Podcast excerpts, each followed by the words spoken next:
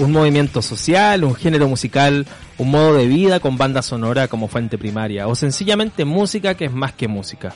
El punk es una fuente de confluencia entre arte y rebelión asistémica, que en sus más de 40 años de vida ha alimentado las voces marginadas de distintos rincones del mundo occidental. Chile no es la excepción. El punk ha dado brotes insospechados desde sus primeros exponentes hasta nuestros días, generando aportes, consonancias y, por qué no, disonancias también para la historia social de nuestro territorio. Punk chileno, 10 años de autogestión desde 1986 hasta 1996, es el protagonista del capítulo de hoy de nuestro programa Libros que Suenan. Mi nombre es Marcelo Cornejo, en los controles Pablo Esquer. Y de fondo estamos escuchando a los fiscales ad con un clásico de Jorge González, Pa Pa Pa.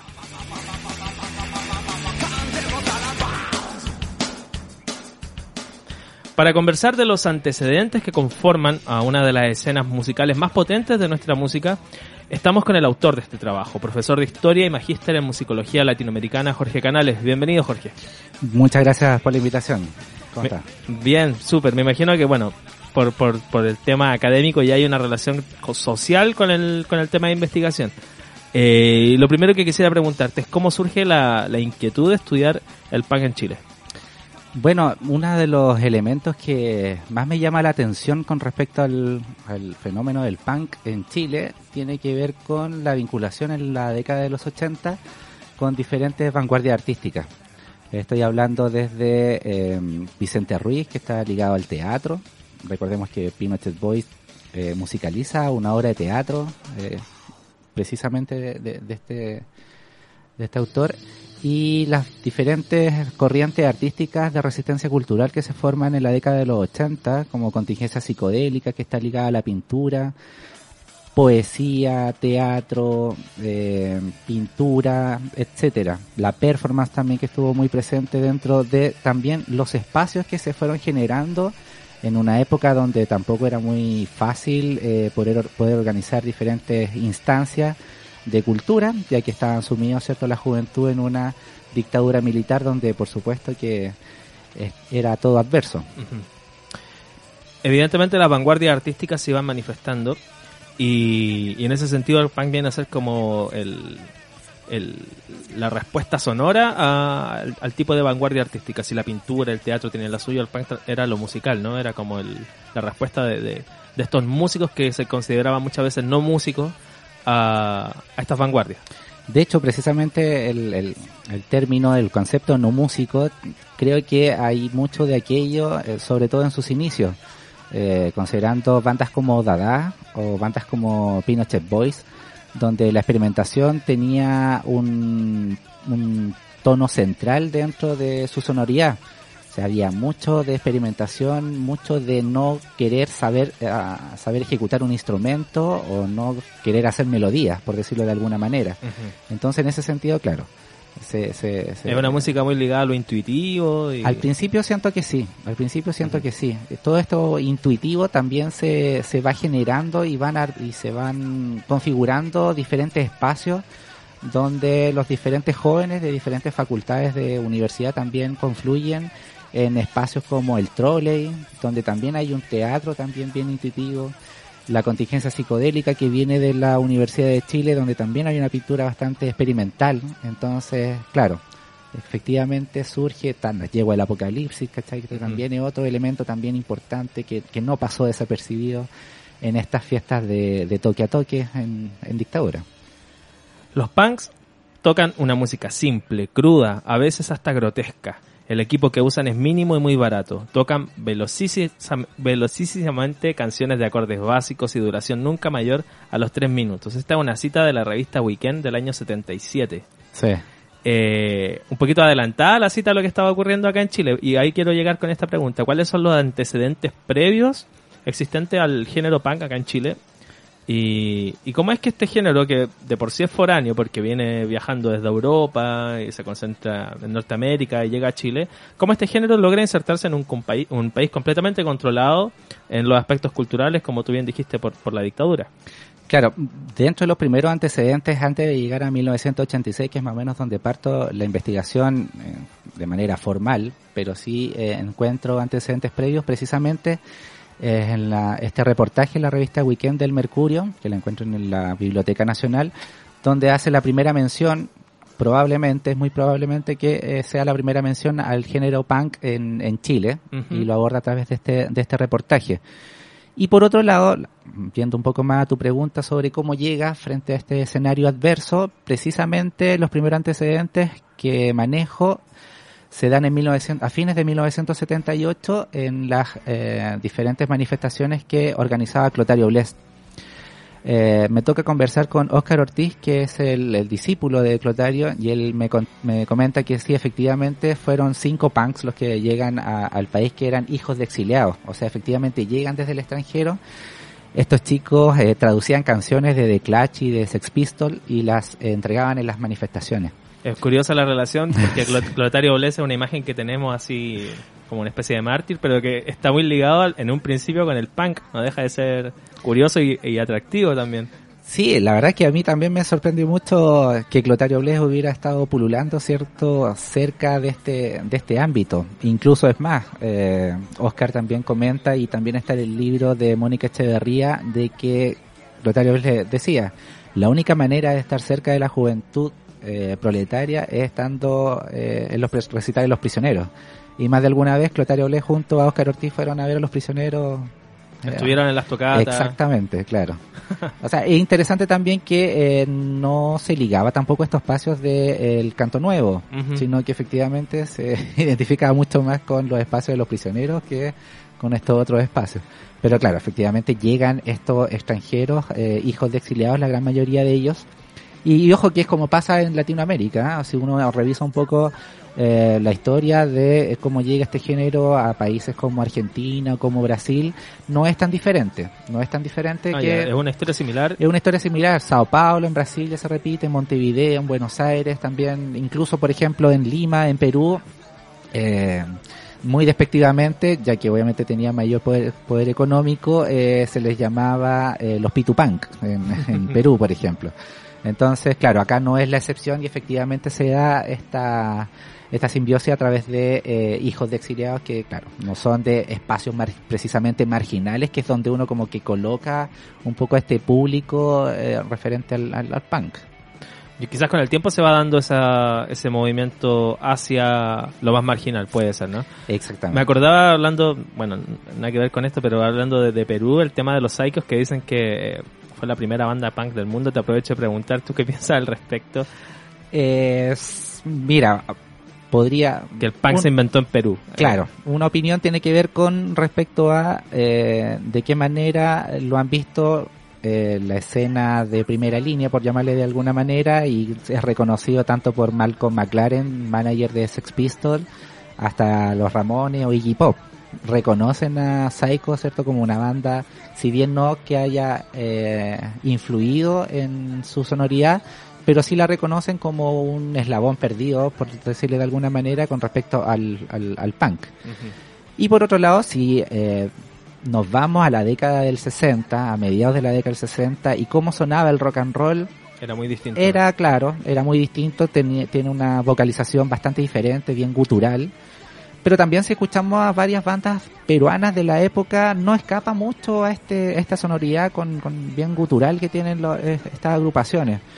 Y si le sumamos rock and roll y un poquito rock and roll acelerado, sí podemos sacar alguna prehistoria, ¿cierto?, de esta de, esta, de este tipo de sonoría. Quisiera eh, ir avanzando. Bueno, en el libro van apareciendo eh, un sinfín de nombres, no solo de personas, sino también de agrupaciones que van eh, dando su aporte a, este movimiento que ya se va gestando a mediados de los 80 y llegamos a un grupo que, que en el libro se menciona directamente como la primera banda punk oficialmente que es eh, Orgasmo.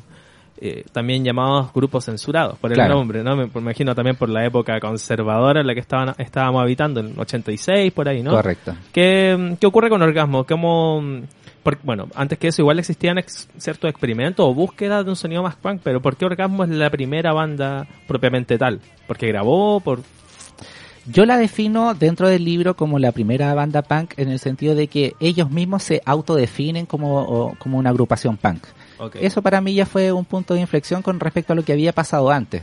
Si bien yo hablo de diferentes antecedentes previos, eh, sobre todo con bandas que participa Jorge González por ahí, eh, no se identificaban como una banda punk, sino que efectivamente cuando aparece el grupo Orgasmo eh, se identifica como una banda punk y sus influencias también hablan de Sex Pistol, hablan de un compañero de curso que venía de Japón y que le traía discos de punk y se habían influenciado en ellos y hablan también de que tenían esta vestimenta, ¿cierto? Eh, con peinados raros, peinados... O sea, estaban completamente conscientes de, estaban conscientes de lo que significaba. de una sonoridad, claro, había una conciencia con respecto a aquello. Y es antes de 1986, estamos hablando ya de 1984, 1985. Y claro, parto en 1986 86 precisamente porque un grupo de jóvenes se autodetermina, se autodenomina como ya punk. Entonces por eso parto en 1986 y hablo de estos antecedentes previos o utilizando a Orgasmo como un- la primera agrupación que se autodefine como tal. Te invito a que vayamos a escuchar Orgasmo y a ver también Orgasmo porque no solo escuchamos, también nos podemos ver por YouTube. Hay una presentación muy curiosa que no deja de ser interesante que tienen en el programa Extra Jóvenes. Y hacia allá vamos a ir. Estamos en libros que suenan, eh, escuchando y reflexionando acerca de la historia del punk en Chile. Y esto es el grupo Orgasmo con su canción No Voy Más.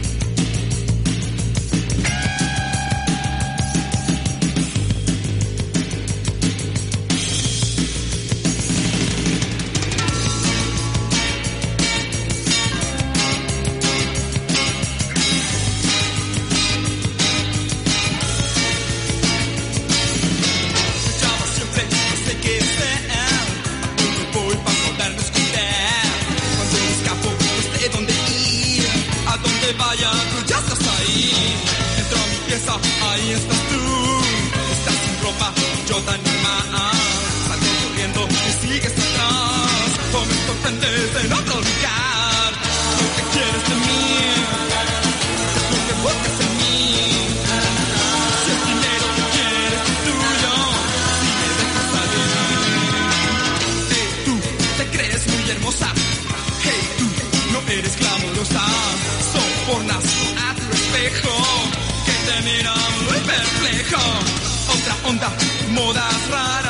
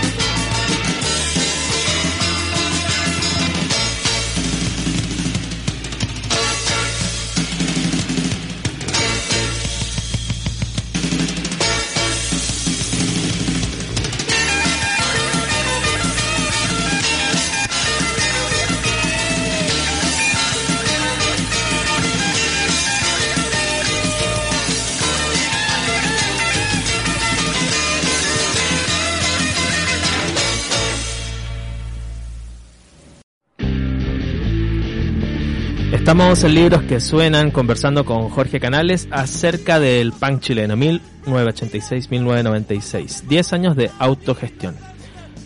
Jorge, eh, mencionas en el libro un hito importante también dentro de los, impor- de, lo- de los definitorios para el comienzo del punk en Chile. Un festival en la calle El Aguilucho, en Ñuñoa.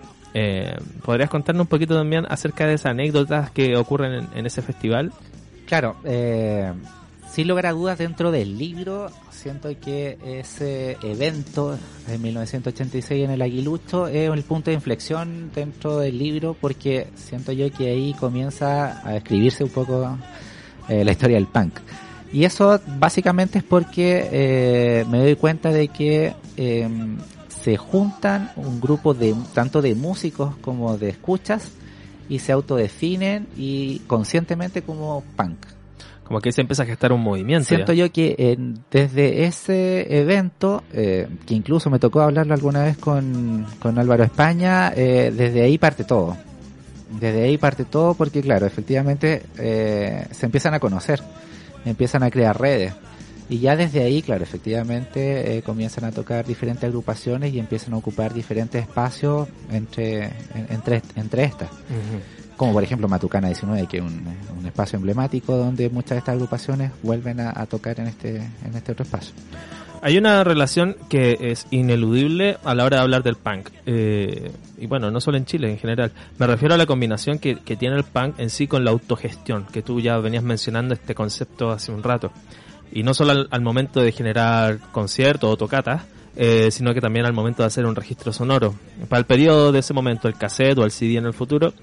Y tú mencionas que este es un fenómeno hasta ese momento inédito en la historia de los músicos chilenos, el tema de autogestionarse, grabaciones y todo ese tipo de cosas, ¿no? ¿Cómo, eh, o más bien, podríamos de- decir que ese también es uno de los principales aportes que da el punk también, no solo para su género, sino para la música chilena, de ahí para adelante? Sí, mira, incluso con respecto, siguiendo tus palabras, eh, posterior a la, a, la, a la crisis de la industria discográfica en Chile, que se da en la década del 2000, eh, empiezo a escuchar a muchos músicos que hablan de que, claro, los punks ya lo habían hecho y eh, efectivamente la autogestión a través de la independencia y el hazlo tú mismo eh, lo estaban tomando ellos.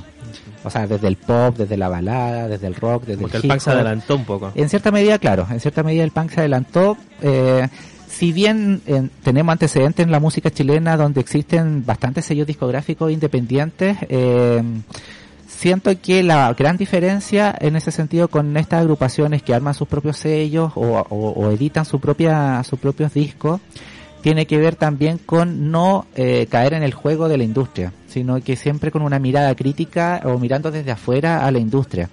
A diferencia de, claro, que existe efectivamente elementos de autogestión durante toda la historia de, de- de la música en Chile, hay un- una infinidad de sellos discográficos autogestionados, pero eh, siento acá que, claro, no sé, eh, o hay una hay un, hay un espíritu, por ejemplo, de no recibir, no sé, fondos del Estado, o no, o mirar siempre con una visión bastante crítica y eh, eh, con respecto a, la- a- a cómo se mueve la industria, al cómo, cómo juega la industria en este, en este, en, en este escenario.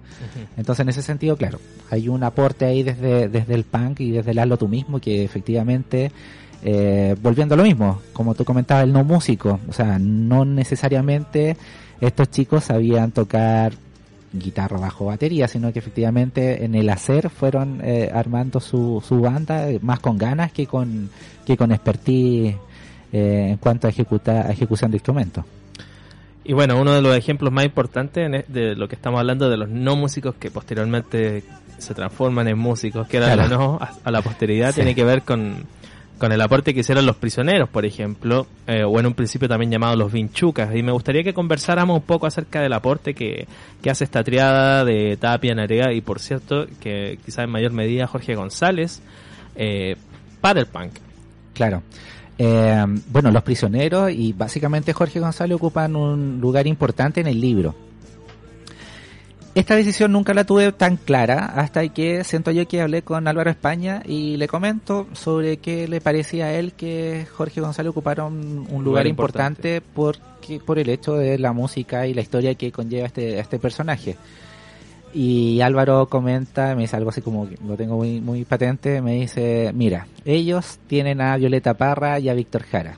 Yo siento que nosotros sí podemos tener a Jorge González como un referente. Ah, bueno, si lo Entonces dice- ya con eso, y si lo dice Álvaro España, y dije, ya, listo. ¿Y no Entonces, generó ruido en, el- en, en la comunidad en general? Hasta el momento no. Ah, qué Todo bueno. lo contrario de esto. Todo Bacán. lo contrario. De hecho, voy casi ya escribiendo las últimas ah, eh, palabras del texto y, y aparece un compilado punk doble de, de, no sé, 20, 17 agrupaciones punk, solamente un tributo a los prisioneros.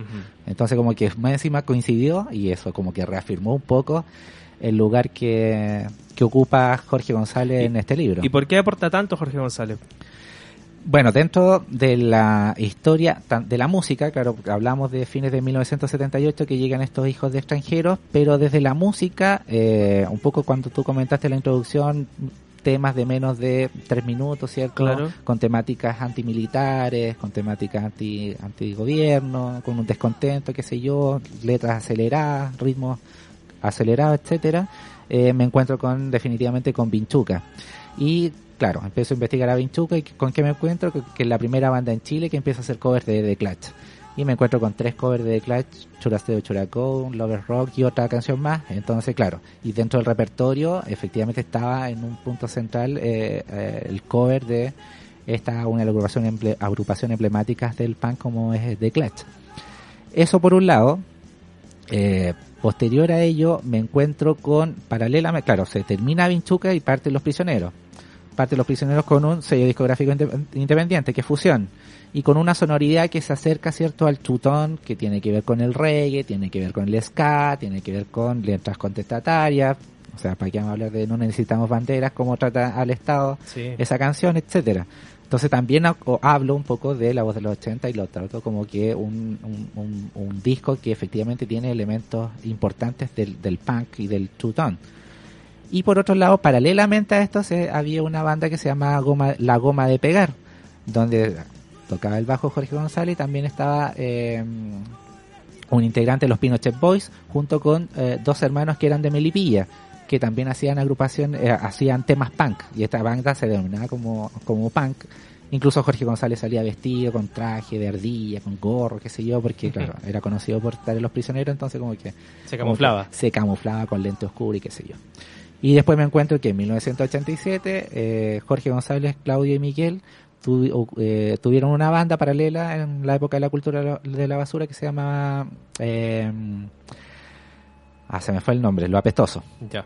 Los Apestosos que también eh, regraban estas eh, canciones punk de, del 82-83 de los Vinchuca y arman un tema nuevo que es Invitado de Honor, que también tiene que ver, ¿cierto?, con eh, Pinochet, ¿cierto? Hablan, hablan mal de Pinochet, qué sé yo, y con la visita de Jimmy Swagger al, al país. Y, aquí encuentro estos cuatro elementos, estas cuatro bandas que serían los Vinchuca, los prisioneros con el primer disco, la goma de pegar y los apestosos, donde efectivamente Jorge González está ahí pululando, ¿cierto? Cerca de, cercano a estas eh, sonoridades. Entonces, efectivamente, claro, hay algo de ahí, hay algo que tiene que ver y después me doy cuenta que, claro, Fiscalia Doc sacó un tema al papá en el primer disco, después saca La Cultura de la Basura, ¿cachai? Los Miserables, que es otra de las bandas emblemáticas, eh, hace un tributo a la voz de los 80. Siempre están mirando hacia los prisioneros. Siempre hay algo ahí. Y Claro. claro, y precisamente el año pasado, eh, el antepasado cuando termino de escribir, aparece este compilado eh, tributo punk a los prisioneros con más de 15, 17 bandas, ¿cachai? Que efectivamente eh, tributan a esta agrupación que obviamente algo tiene que ver. Bueno, quiero que escuchemos un poco, no de los prisioneros, sino de los vinchucas, para mucha gente todavía una banda desconocida, pero que al menos dejó un buen registro de, sus grabaciones previo a, a lo que serían los prisioneros, ¿no? Es como un preámbulo, podríamos decir. Sí, eso, gracias a Caco Lion que, que en el 86-87 se pone con el estudio de grabación y le dice a los chiquillos que ojalá puedan, si se animan, a grabar esas canciones viejas del año 82-83. Claro, ese era la- la- el año que tenía anotado, año 82. Y creo que había un cuarto integrante, no sé si me puedes reafirmar tú, Gonzalo Beltrán. Claro, Gonzalo Beltrán, que era un compañero de curso de colegio de, de González Tapia Nariega. Bueno, vamos a escuchar entonces a los Vinchucas con González, Naria Tapia y Beltrán con una canción llamada Dejen respirar. Esto es Libros que suenan, un espacio en donde los libros cantan, acá escuchando el punk chileno.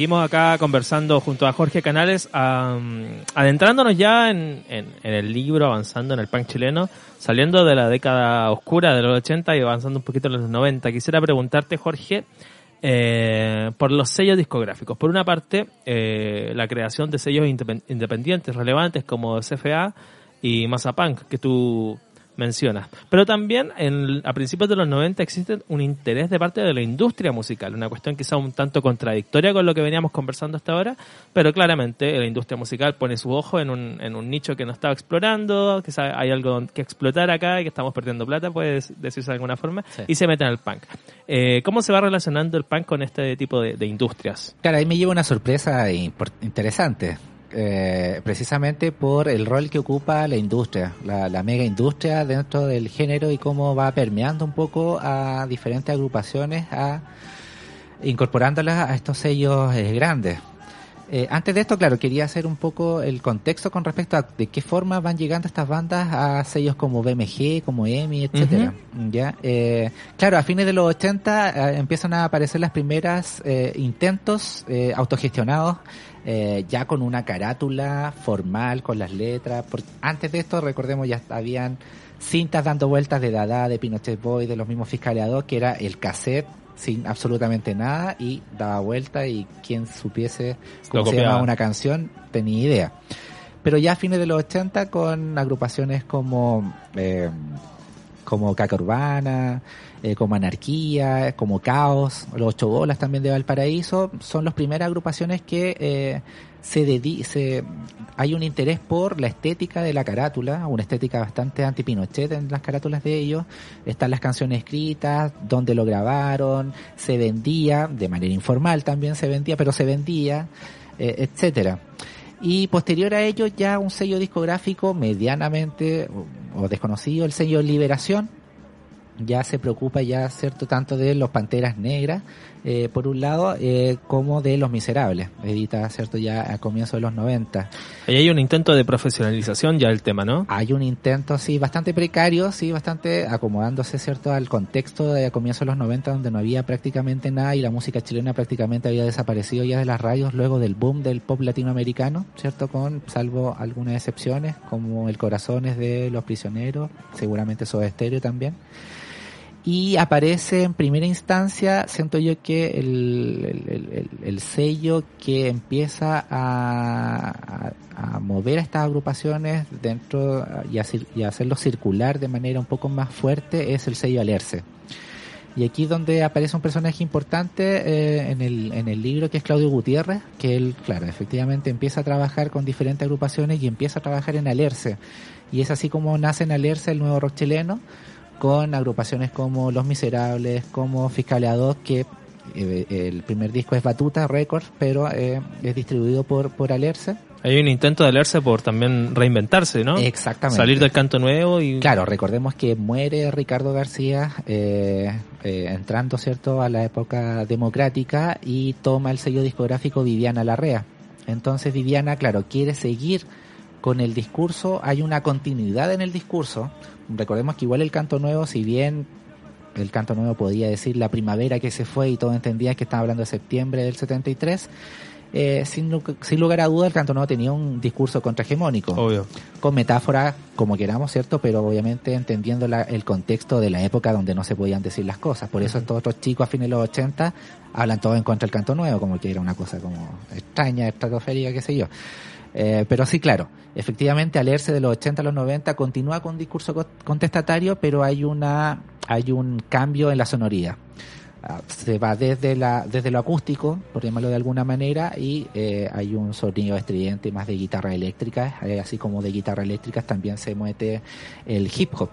Recordemos que dentro del nuevo rock chileno también está la pose latina, también están los Panteras Negras, también se entendía el rock como el hip hop dentro del mismo concepto, del- Claro. dentro del concepto del nuevo rock chileno.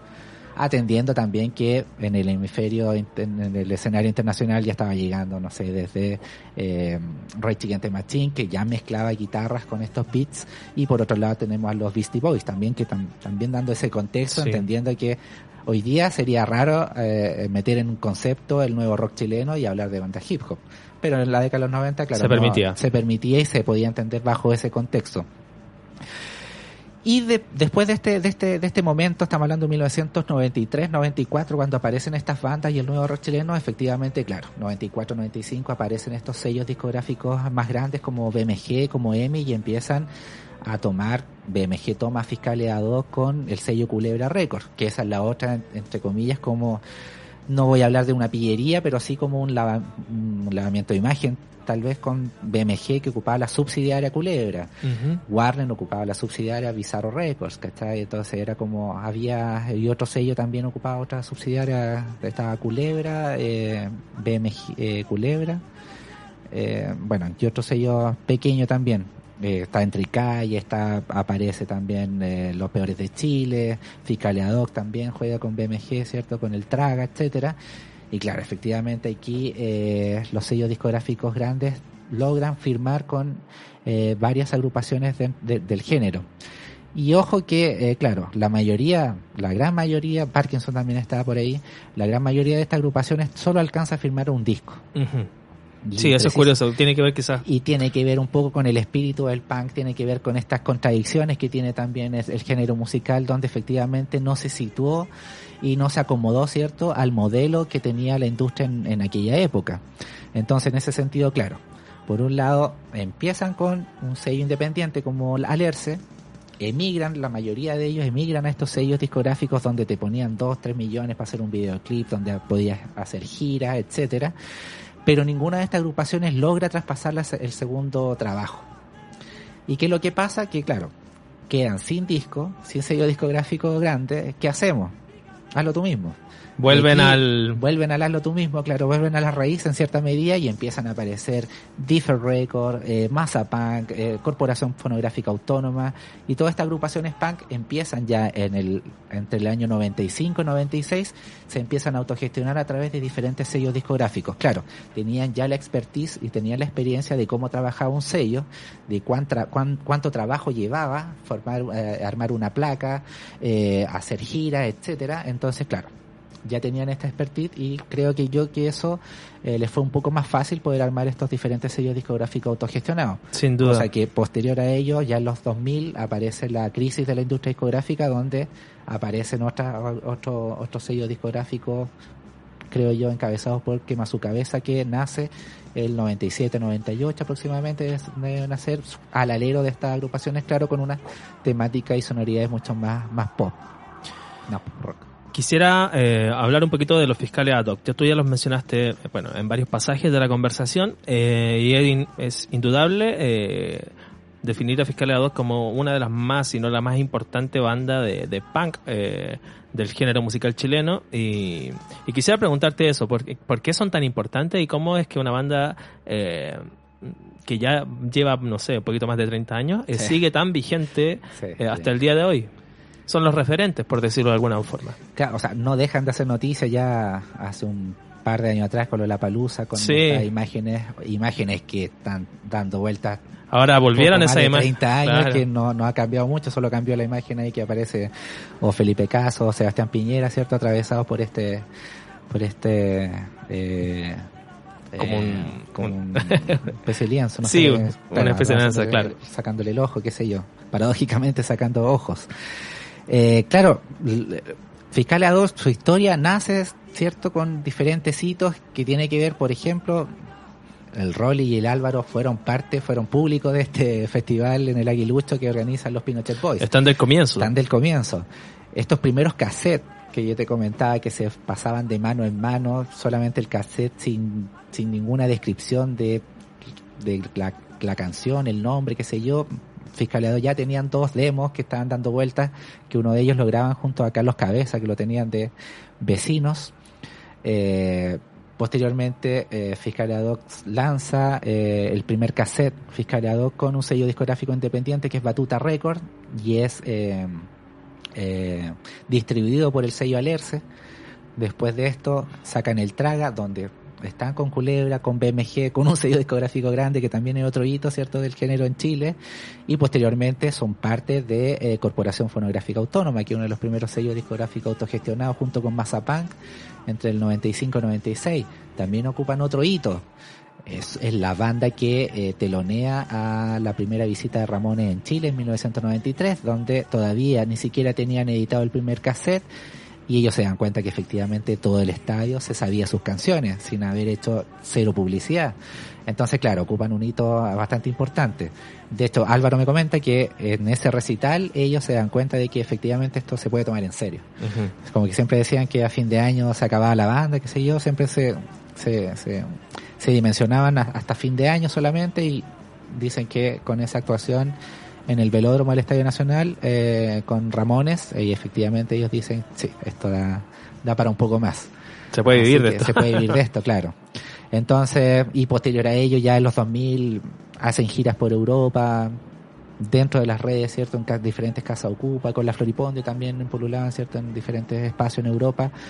Entonces, sin lugar a dudas, siento yo que se, eh, la historia lo ha dejado en el, en un sitial importante dentro, dentro del género, junto, por supuesto, con otras agrupaciones, eh, sin quitarle mérito, ¿cierto? A los miserables, que siento yo que es otra de las agrupaciones eh, importantes y emblemáticas del género musical, por lo menos acá en Chile.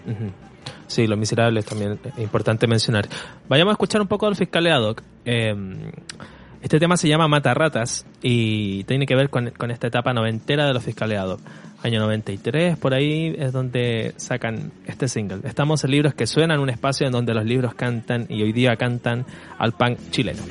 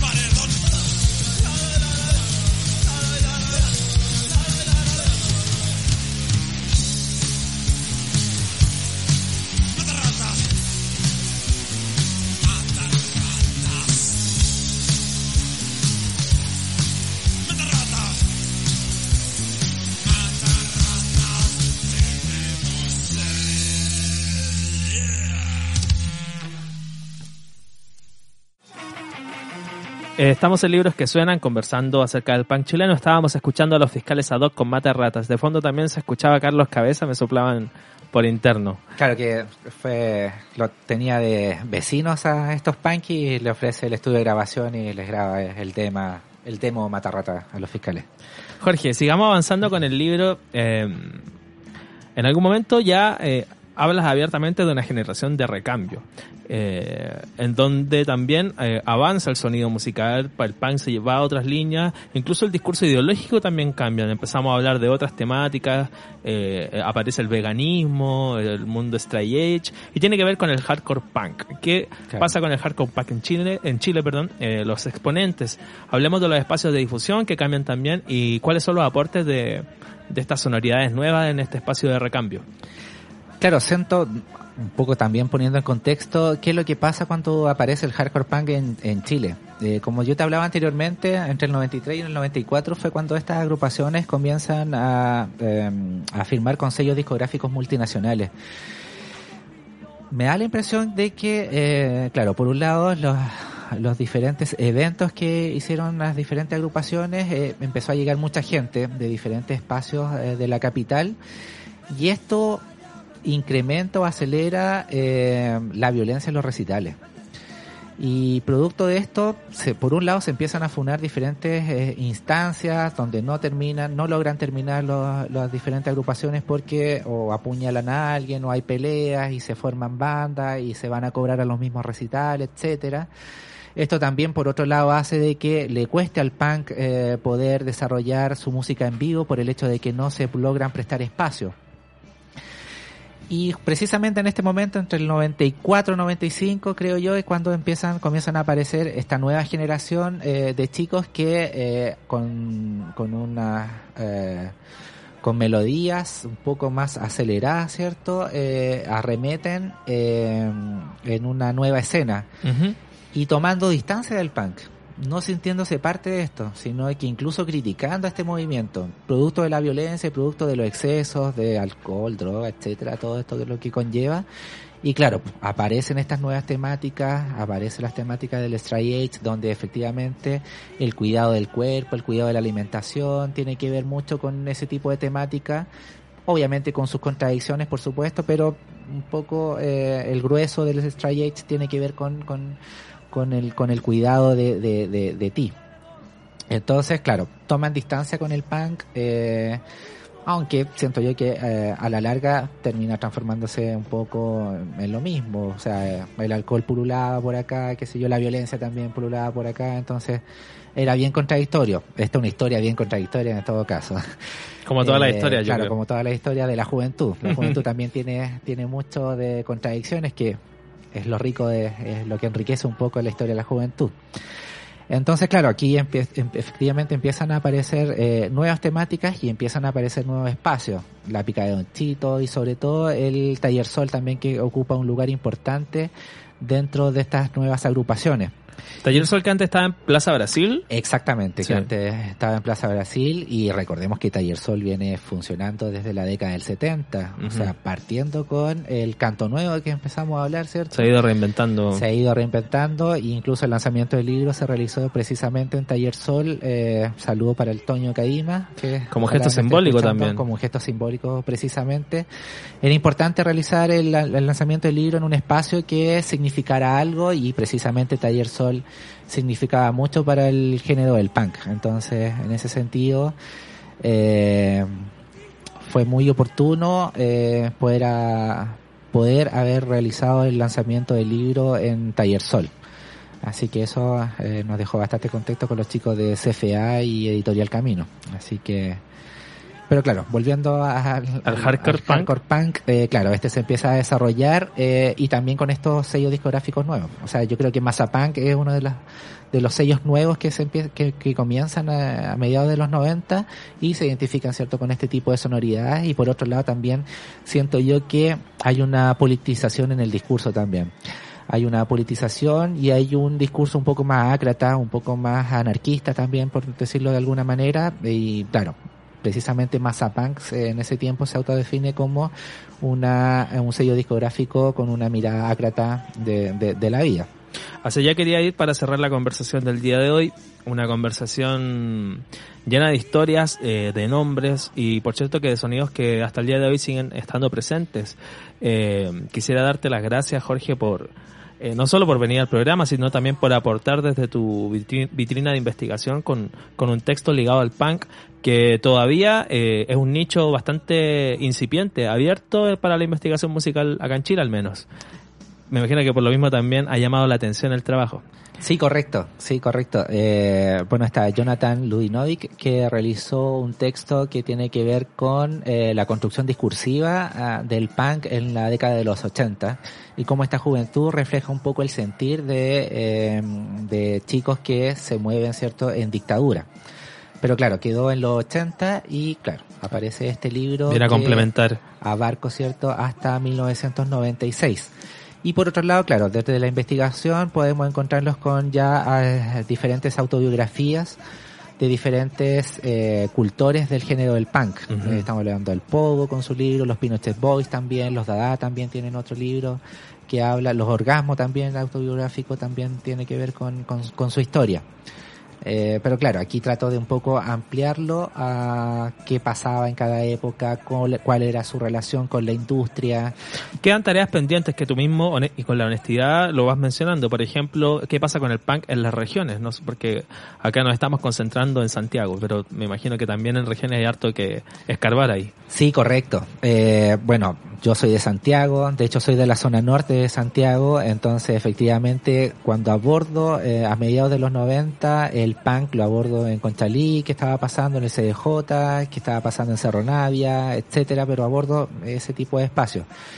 Y también menciono un poco eh, Valparaíso con ocho bolas, eh, un poco los espacios donde se desarrolló y también toco un poco eh, Concepción con emociones clandestinas y qué lo que pasaba con ellos. Pero claro, sin desarrollar la idea, sin eh, ahondar mucho en ello y por ello, claro, efectivamente queda ahí un nicho importante donde se puede investigar. Hace poco me contacté con unos chicos de historia de la Universidad de Concepción que están precisamente haciendo un trabajo de investigación sobre la historia del punk en Concepción. Así que bueno, desde acá le mando un saludo. Eh, y que y suerte en su en su investigación a ver Eso. si saca A ver si se publica y viene, publica algo, y viene acá al programa. exactamente Este trabajo, en San Fernando, me- se me olvidó comentar. Ah, en sí. San Fernando hace poco salió un trabajo sobre más de 250 afiches de, del género punk, pero solamente en San Fernando. mira, Un interesante trabajo de Jonathan Ludinovic. Aportando desde la de- de gráfica. Editorial Camino, aportando desde la gráfica un bonito libro a color. Eh, Editorial Camino lo tiene editado, lo pueden eh, contactar. Eh, es muy bonito libro. muy bonito. ahí aguante la editorial Camino, parece que tiene harto que, que decir y que claro aportar. sí, claro que sí. Y CFA también, que bueno, no dejo de mencionar CFA, que el libro viene con un disco con agrupaciones como Fiscalia 2, Vaca, La Floripondio, Emblemáticas. Calle, Los Peores de Chile, etcétera. Eh, donde ahí eh, fue un trabajo titánico también de Corporación Fonográfica Autónoma, así que también dejo un saludo a los chicos de, de CFA. Este trabajo ha querido dar a conocer desde la musicología aspectos referentes a un fenómeno musical derivado del género rock y cómo este se desarrolló en sus primeros años en la escena local. En definitiva, abarcar una de las riquezas que entrega la escena en su variada y diversa cultura popular desde una mirada multidisciplinaria, abarcando desde, la, desde dos dimensiones, por una, por una parte desde la historia y por otro desde la memoria de sus cultores. Esto es Jorge Canales hablando del punk chileno. No quisiera irme antes sin preguntarte eh, en tu rol de investigador, de profesor de historia también. Quisiera cerrar la conversación consultándote acerca de la, de la relación que tiene el punk con la política, porque acá hay una cuestión evidente. Hay mucha canción social, por decirlo de alguna Sí. forma, mucha canción protesta, pero con completo rechazo hacia las cúpulas. Una, un evidente rechazo hacia la derecha, pero también hay un rechazo acerca a la izquier- a- para la izquierda por su comportamiento histórico, pragmático, etcétera Correcto. Eh, dando un cauce quizás natural con lo que es el pensamiento anarquista, ácrata, como tú bien dijiste en algún momento. ¿Cuál es la relación que posee el punk, al menos con la historia reciente en Chile, eh, del mundo anarquista? Eh, Mira, siento que uno de los primeros antecedentes que podemos obtener se dan en la en la marcha que es eh, del pueblo mapuche en 1993. 93. Claro, precisamente, y es ahí donde eh, llegan eh, muchos chicos punk y por otro lado chicos de que tienen que ver con movimientos políticos de de izquierda o anarquistas, ¿cierto? Y donde efectivamente eh, se congregan dentro de esta manifestación. Eh, me tocó leer un par de eh, textos eh, realizando esta investigación donde eh, incluso hay cuadros políticos más, ver- más tirados a la vertiente anarquista donde hablan de que efectivamente ahí nace un poco y se empiezan a conocer diferentes eh, eh, diferentes caras que empiezan a, generar material que tiene que ver con, con el anarquismo. Incluso nace un, eh, a raíz de esto un, local en el Persa Bio Bio que se dedicaba cierto a- a la promoción de diferente material eh, con tendencia anarquista. Y, eh, y por otro lado, eh, en el 95-96 también, el, el hardcore punk tiene una mirada, tiene un tinte bastante eh, ácrata con respecto a, a mirar la sociedad. Entonces, en ese sentido, hay, hay una... Vínculo. Hay un vínculo, hay una sintonía, y históricamente también. Eh, Parto hablando, de hecho, de Clotario Bles, que Clotario Bles efectivamente tiene un vínculo Un anarcosindicalista. eh, un anarcosindicalista efectivamente y si nos vamos a- a- al, al ámbito internacional eh, también tenemos la banda Crash donde también se autodefinen como la primera banda anarcopunk entonces efectivamente claro hay una hay una tendencia de algunas agrupaciones con esta mirada ideológica que también se da ojo con el hip hop, no solamente en el punk, sino que también en el hip hop tenemos una mirada ácrata eh, bastante importante dentro de esta corriente, que creo yo que es una mirada mucho más eh, importante que la de izquierda, eh, creo que la mirada anarquista o ácrata eh, dentro de géneros como el hip hop o como el punk se dan por lo menos acá en el país. En tiempos donde la canción política, la canción protesta se hace cada vez más necesaria y vital, eh, nos despedimos. Eh, Jorge, muchas gracias por venir a conversar con Gracias nosotros. Los invitamos a buscar este libro, eh, imagino que en varias librerías del país, donde siempre eh, son bienvenidos los libros en donde se pueda eh, leer y escuchar la música. Nosotros nos encontramos la próxima semana con un nuevo capítulo de Libros que Suenan a través de Radio Nauta. Nos vamos a despedir escuchando algo de hardcore punk. Vamos a escuchar a Bebés Paranoicos. Terminando acá este capítulo dedicado al punk chileno. Esto es Bebés Paranoicos con Despierta. Nos vemos pronto. Muchas gracias.